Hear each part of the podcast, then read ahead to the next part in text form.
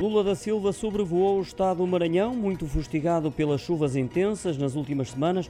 O presidente brasileiro pôde assim avaliar este domingo os estragos provocados pelas inundações em 53 dos 64 municípios declarados em situação de emergência devido às inundações naquela região. Teve ainda a oportunidade de visitar um abrigo para as vítimas no município de Bacabal, onde aproveitou para recordar situações semelhantes que viveu em São Paulo durante a juventude. A visita ao Estado do Maranhão ocorreu em vésperas de embarcar na sua visita oficial à China e aos Emirados Árabes Unidos. Sublinhou que não podia ausentar-se do país durante uma semana sem antes passar pelas regiões mais afetadas pelas chuvas, sendo que a situação mais problemática é aquela que se vive no Maranhão.